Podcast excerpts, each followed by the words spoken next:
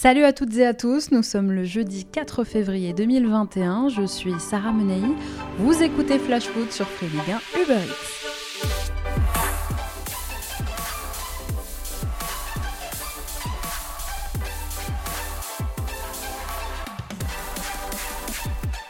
Plusieurs constats à l'issue de cette 23e journée.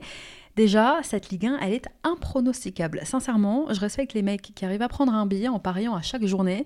Bon, les paris avec modération, hein, bien sûr. Et le deuxième constat qu'on peut faire aujourd'hui, c'est que si tu peux quand même parier sur une équipe sans prendre trop de risques, c'est Lille. Lille qui marche sur le championnat, littéralement.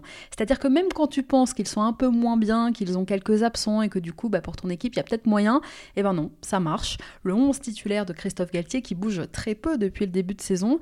Et pourtant, eh bien, on voit pas vraiment de fatigue à l'horizon et ça n'a pas l'air non plus d'impacter le moins du monde les remplaçants qui répondent présents lorsqu'on fait appel à eux. Alors, on ne sait pas ce que leur murmure Galtier dans le vestiaire lillois, mais en tout cas, ça fonctionne. Dans l'état d'esprit, l'organisation, l'implication, ce que l'entraîneur lillois est en train de faire de ce club depuis trois ans est assez remarquable. Aujourd'hui, avec 51 points pris après 23 journées, c'est le meilleur total de l'histoire du LOSC à ce stade de la compétition. Et que dire de Mike Maignan, qui n'a encaissé aucun des 11 derniers tirs cadrés qu'il a subis? Résultat, cinquième victoire consécutive hier soir pour le LOSC, troisième clean sheet d'affilée. Eh oui, les Dogs soignent en plus leur différence de but, s'il vous plaît.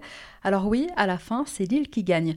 Même le championnat, ça, on verra. Il reste encore 15 matchs. En tout cas, Lille n'avait plus été à pareille fête à ce stade de la compétition depuis 10 ans. Souvenez-vous, cette saison 2010-2011 qui s'était conclue sur le dernier titre des Dogs en Ligue 1. Allez, tout de suite, on fait le point justement sur les rencontres d'hier soir et tout ce qu'il ne fallait pas rater de cette 23e journée de Ligue 1.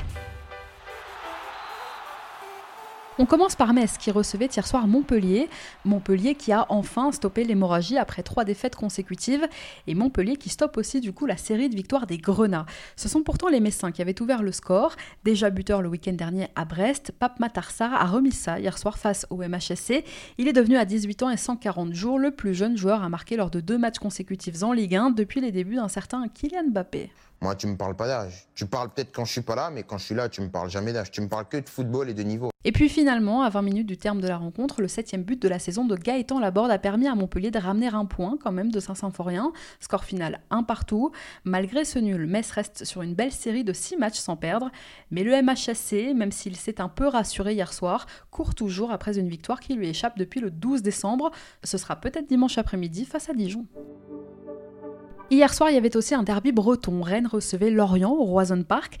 Et c'est Lorient qui, en arrachant le point du nul dans les dix dernières minutes de la rencontre, confirme sa bonne forme du moment. Troisième match consécutif sans défaite. Ce groupe de Christophe Pellissier est en train de montrer qu'il a une capacité de réaction et donc un courage et une force mentale assez impressionnantes puisqu'ils étaient une nouvelle fois menés après un but de Martin Terrier. Mais loin de se décourager, les Merlus ont égalisé à 7 minutes du terme de la rencontre grâce au jeune Quentin Boigard. Score final 1 partout et résultat au classement, Rennes se retrouve aujourd'hui distancé par Monaco et Paris. Alors les Rennais ont quand même un match de retard, ils restent 5e aujourd'hui, mais ils ont désormais 8 points de retard sur le 4e. Lorient, quant à lui, reste 18e avec un match de retard aussi et le même nombre de points que Nantes qui est 17e. À la même heure, c'est Strasbourg qui accueillait Brest, deux équipes pas très en forme en ce moment, mais là aussi, l'équipe bretonne a, on le sait, ce pouvoir de réaction. Mené 2-0 à 7 minutes de la fin du temps réglementaire, Brest a réussi une belle remontée en arrachant le match nul à la Méno. C'est Adrien Thomasson qui avait ouvert le score pour les Alsaciens dès la 8 minute de jeu. Les hommes de Thierry Loret pensaient sans doute avoir fait le plus dur en doublant la mise par Jean-Eudes mais finalement, Gaëtan Charbonnier profitait d'une erreur d'Eji Kawashima et enfin Jérémy Ledoiron doublait la mise. Deux buts qui font du bien puisqu'ils permettent aux Bretons de prendre un point après quatre revers de suite. Ce dernier but brestois, très important pour l'équipe d'Olivier Dalloglio, était d'ailleurs le premier but en pro pour Jérémy Ledoiron. À 19h toujours, au Matmut Atlantique, les Bordelais recevaient hier soir le leader lillois. Lille qui avait appris depuis sa blessure début novembre à vivre sans lui, mais il faisait bien son retour dans le 11 de départ hier, c'est Renato Sanchez, qui était donc bien titulaire hier soir au coup d'envoi. Côté Bordelais, on fêtait le 50e match de Yacine Adli en Ligue 1. Et finalement, ce sont les Lillois qui l'ont emporté 3-0 grâce à Youssouf Yazice, Timothy Weah et Jonathan David. Voilà, victoire nette et sans bavure. Et c'est bien là tout le problème de Bordeaux, et ça ne date pas d'hier. Les Girondins sont incapables d'enchaîner. Cette équipe, incapable d'enchaîner donc deux bonnes prestations d'affilée, souffre d'un manque de constance et de régularité dans les performances. Alors on avait envie d'y croire après le visage affiché contre Lyon, et on y a cru d'ailleurs hier soir pendant au moins la première période. Bordeaux avait entamé ce match avec envie, avec ambition. On a encore vu un bon Athème Ben Arfa, mais c'était pas suffisant. Pas assez tueur les Bordelais, et très vite c'est le réalisme lillois qui a pris le dessus. Le premier but de Yazici a fait beaucoup de mal, et ensuite les joueurs de Jean-Louis Gasset eh bien, ont lâché en seconde période pendant que ceux de Christophe Galtier déroulaient. Alors on aura vu un joli visage bordelais pendant 45 minutes seulement, parce que les Girondins eh bien, ont gâché en seconde période ce qu'ils avaient réussi à faire en première. Score final donc 3-0 pour le LOSC, une victoire qui conforte un peu plus Lille dans son fauteuil de leader. Et autant la défaite bordelaise de vendredi dernier contre l'OL était frustrante, autant celle d'hier soir était logique. Deuxième défaite consécutive donc pour les Girondins qui devront relever la tête dimanche après-midi à Brest. Et coup dur en plus puisqu'on a appris que Youssouf Sabali, blessé, sera absent au moins trois semaines. Pendant ce temps-là, Reims recevait Angers, Angers qui devra encore attendre un peu avant de gagner à Auguste Delaune. Et oui, le SCO n'a pas dérogé à la tradition hier soir puisque les deux équipes se sont quittées sur un triste 0-0. On pourrait souligner quand même les prestations des deux gardiens, Rajkovic et Bernardoni, qui ont tout repoussé hier. Et conséquences aujourd'hui au classement, aucune des deux équipes n'a pu profiter de la défaite bordelaise ou des matchs nuls de Lens et de Montpellier. Résultat, Angers reste 8e et Reims 14e. Pour se rattraper lors de la prochaine journée, les Rémois iront à Lorient tandis que les hommes de Stéphane Moulin iront à Nice. En deuxième partie de cette 23e journée, Saint-Etienne avait espoir de se relancer face à Nantes. Finalement, les deux équipes se sont quittées sur un match nul, un partout qui n'arrange personne. Les Canaries pensaient avoir fait le plus dur, pourtant, en ouvrant le score par Randall Colomwani, mais finalement, c'est Madi Camara qui a permis au Vert d'arracher le point du nul. Une nouvelle contre-performance stéphanoise qui vaut au club de rester englué à la 16e place au classement, à seulement 4 petites longueurs d'avance sur Lorient, 18e et virtuel barragiste. En plus de ça, les Stéphanois restent désormais sur 9 matchs consécutifs sans victoire au chaudron. Ce n'est rien de moins que la pire série dans l'histoire du club. Côté nantais, on a vu du jeu, on a vu un petit peu de mieux, un peu plus d'envie, disons, ce qui est plutôt rassurant. Mais alors, si on reste pragmatique, et j'ai l'impression de répéter ça toutes les semaines, eh bien, on n'a toujours pas vu de victoire hein, pour Raymond Domenech sur le banc des Canaries. Oui, tu radotes, Micheline, mais ce sont les faits. 6 matchs, 4 nuls, 2 défaites. C'est la première fois qu'un nouvel entraîneur nantais ne gagne pas un seul de ses 6 premiers matchs. Ils sont plus très loin. En plus, euh, les Nantais maintenant de la zone rouge, ils sont 17e aujourd'hui avec le même nombre de points que Lorient. Et puis à Nantes, on va pas se mentir, depuis un mois, à défaut de parler de jeu et de coaching, eh bien on a quand même l'impression que Raymond Domenech détourne beaucoup l'attention en faisant le show devant les médias. Malheureusement, ce ne sont pas les punchlines qui font gagner les matchs, sinon oui, tu serais sur le podium Raymond. Après la victoire lilloise, c'est Lyon qui se devait de l'emporter face à Dijon pour ne pas se laisser distancer dans la course au titre. Mission réussie pour les hommes du Rudy Garcia, sans briller pourtant. Sur la pelouse de Gaston Girard, les Lyonnais ont rapidement pris le contrôle du ballon. Ce sont eux qui ont ouvert le score grâce à Lucas Paqueta sur la première véritable occasion des Gaunes. Deuxième but du Brésilien cette saison. Les hommes de David Linares ont réagi peu de temps après, mais en vain. La volonté de jouer des locaux n'a malheureusement pas été récompensée hier soir. Alors c'était aussi les retrouvailles d'Anthony Rassiopi avec l'OM il a fait un bon match, le portier dijonnais. Et c'était aussi le centième match de Ligue 1 avec Dijon pour Frédéric Samaritano, qui devient le cinquième joueur le plus capé de l'histoire du DFCO. Alors, c'est qui les quatre premiers?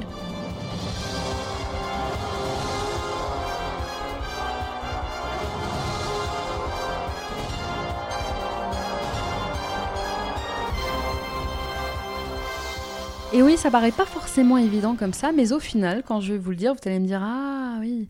Bah alors, il y a eu Giulio Tavares, Morgan Amalfitano, Baptiste René, bien sûr, et Fouad Chafik.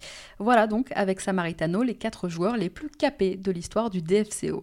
Bon, retour au match, avec cette courte mais précieuse victoire des Gaunes, la troisième d'affilée, l'OL reste dans le rythme et est aujourd'hui donc toujours deuxième au classement avec 49 points, tandis que le DFCO, qui n'a toujours pas gagné un seul match cette saison à Gaston Girard, est 19e avec seulement 15 petits points pris en 23 matchs.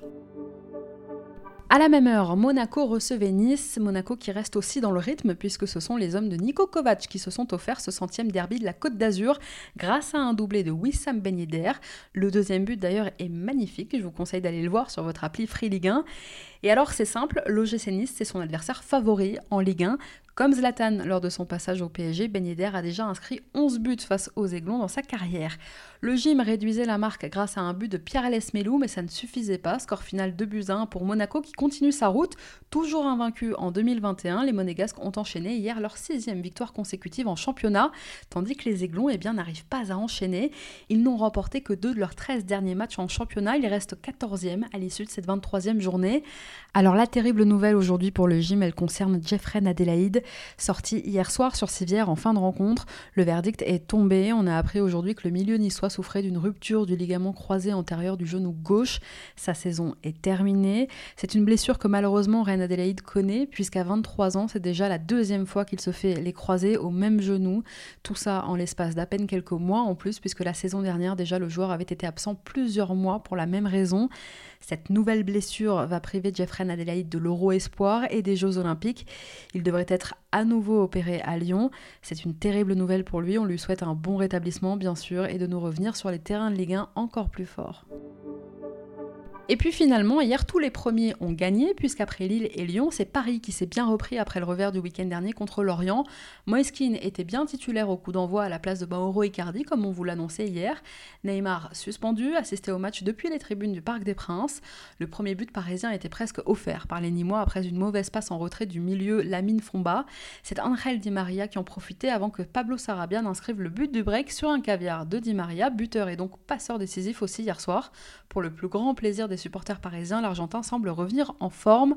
Et enfin, Kylian Mbappé venait clore le festival parisien. C'était d'ailleurs son 150e but à Mbappé en carrière, toute compétition, tout club confondu et équipe de France comprise. Score final 3-0 pour Paris. Paris qui a désormais gagné chacun de ses 5 derniers matchs à domicile en Ligue 1 et tout ça sans prendre le moindre but. C'est sa plus longue série depuis 7 ans. Un petit point noir quand même, parce que sinon c'est pas marrant, on n'a pas trouvé Paris quand même très convaincant dans le jeu. Et pire, on a même eu l'impression qu'à un moment donné, ils lâchaient. Une fois qu'ils ont eu inscrit leurs 3 buts, les Parisiens ont un peu arrêté de jouer. Nîmes a repris le dessus et ça se voit dans les stats notamment. Alors que les Crocos n'avaient eu qu'une seule occasion en première période, et eh bien ils ont fini la rencontre avec plus de tirs et plus de tirs cadrés que les Parisiens. Résultat, en fin de rencontre, plus d'expected goals pour les Nîmois. Alors peut-être que les Parisiens s'économisent en vue du retour de la Champions, mais ça va que c'est la lanterne rouge du championnat et que les Nîmois ont manqué d'efficacité. Ces stats veulent quand même dire quelque chose de l'état d'esprit des Parisiens qui se sont vite arrêtés de pousser une fois que la victoire était quasiment acquise. En revanche, et c'est très grave ce qui s'est passé cette nuit, le domicile de Jérôme Arpinon a été cambriolé. Son fils qui était présent s'est fait même menacer avec un couteau. Alors on sait que beaucoup de supporters nîmois réclament depuis plusieurs semaines maintenant le départ d'Arpinon. Et évidemment, à l'heure où je vous parle, on ne sait pas du tout si ce sont des supporters qui ont commis cet acte. Mais qui que ce soit, c'est inadmissible et on apporte aujourd'hui tout notre soutien à l'entraîneur du Nîmes Olympique. Hier soir aussi, Lens recevait Marseille et c'était un match très attendu évidemment, quatre jours après les événements de la commanderie et au lendemain du départ d'André Villas-Boas. Alors après trois défaites consécutives, il fallait absolument que les Marseillais se reprennent. Eh bien ils l'ont fait, petit sursaut, ils ont su se montrer plutôt efficaces hier soir à Bollard. C'était un bon match dans l'ensemble, rythmé. En début de rencontre, les Marseillais étaient bousculés par des Lensois joueurs. Après un but refusé pour hors-jeu et une grosse occasion de Florian Sotoka, les Olympiens ont souffert, ils ont même frôlé le scénario catastrophe sur une tête d'Alvaro passée juste au-dessus du but de Mandanda. Lance dominait, mais finalement, eh bien, contre le cours du jeu, une passe d'Alvaro s'est transformée en centre pour Florian Thauvin. Superbe but pour Flotov. Alvaro, une nouvelle fois passeur décisif, juste avant la pause, offrait à Milik son premier but sous ses nouvelles couleurs. 2-0 à la mi-temps pour Marseille, c'était cher payé pour Lens qui s'est très vite remis à l'endroit au retour des vestiaires. Sotoka finissait par le mettre, ce but, et surtout il redonnait espoir à ses coéquipiers. Peu après l'heure de jeu, c'est Facundo Medina qui inscrivait le deuxième pour les Lensois. Score final de partout, et une petite déception quand même pour Francaise. Mais euh, voilà, une fois de plus, les joueurs ont, répondu présent euh, jusqu'au bout. Et s'il y a une petite déception, c'est comme on a égalisé rapidement, on est sur nos, situations et nos occasions, pas réussi à mettre le troisième. Alors de son côté, Nasser Larguet, qui a assuré l'intérim sur le banc marseillais hier soir, s'est montré plutôt satisfait. C'est sûr que quand on mène 2-0, on peut avoir des regrets, mais euh, je suis vraiment très fier des joueurs. Le nul est tout à fait mérité, parce qu'on aurait pu aussi perdre ce match-là sur la deuxième mi-temps, parce qu'on a une belle équipe de lance en, face de nous. Euh, je crois que les joueurs ont répondu à nos attentes, c'est-à-dire de la générosité, de l'engagement. Et vous avez vu à la fin, ça a été très difficile physiquement. Et je leur tire un grand coup de chapeau par rapport aux efforts qu'ils ont fait aujourd'hui. quelques heures, quelques heures pour travailler avec eux. Ça a été vraiment un plaisir parce qu'on a des garçons qui étaient effectivement marqués.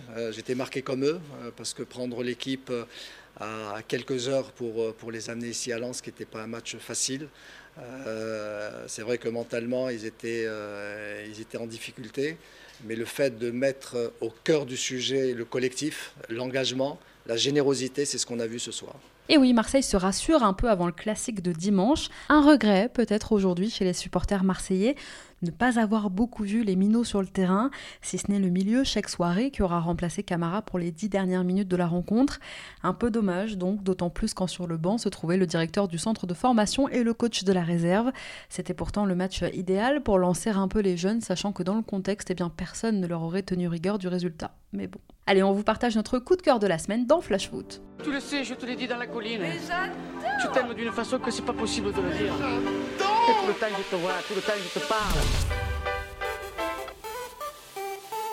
Le coup de cœur cette semaine, il est pour Sofiane Diop. Et oui, qui d'autre? Parce que petit deviendra grand, et grand, c'est exactement ce qu'est en train de devenir Diop sous les ordres de Niko Kovac. Il n'a que 20 ans et il enchaîne les titularisations au milieu de terrain pour Monaco. Pour moi, mais pour beaucoup, je pense, enfin j'espère, Diop c'est vraiment l'une des révélations cette saison. Il a su convaincre Kovac, qui a fait de lui donc un élément essentiel de son dispositif offensif, et on le comprend, technique, explosif, gratteur de ballon. Sofiane Diop, cette saison, c'est le sixième joueur le plus utilisé par l'entraîneur monégasque. C'est simple, Diop a joué tous les matchs de Ligue 1 cette saison depuis le mois d'août, alors qu'en revenant de près, à l'époque, il avait pourtant démarré à la reprise en réserve. Eh bien, il n'y sera pas resté très longtemps, parce qu'à chaque fois que Sofiane Diop touche le ballon, eh bien, il se passe quelque chose. Alors si la tête suit et que les blessures l'épargnent, et pour l'instant ça a l'air d'être le cas, il aura tout pour réussir au plus haut niveau. Bon, en tout cas on te le souhaite. Hein. Tu le mérites. Hein tu le mérites, tu le mérites. Merci à tous d'avoir été avec nous, c'était Sarah Menei. Vous écoutiez Flash Foot, on se retrouve demain.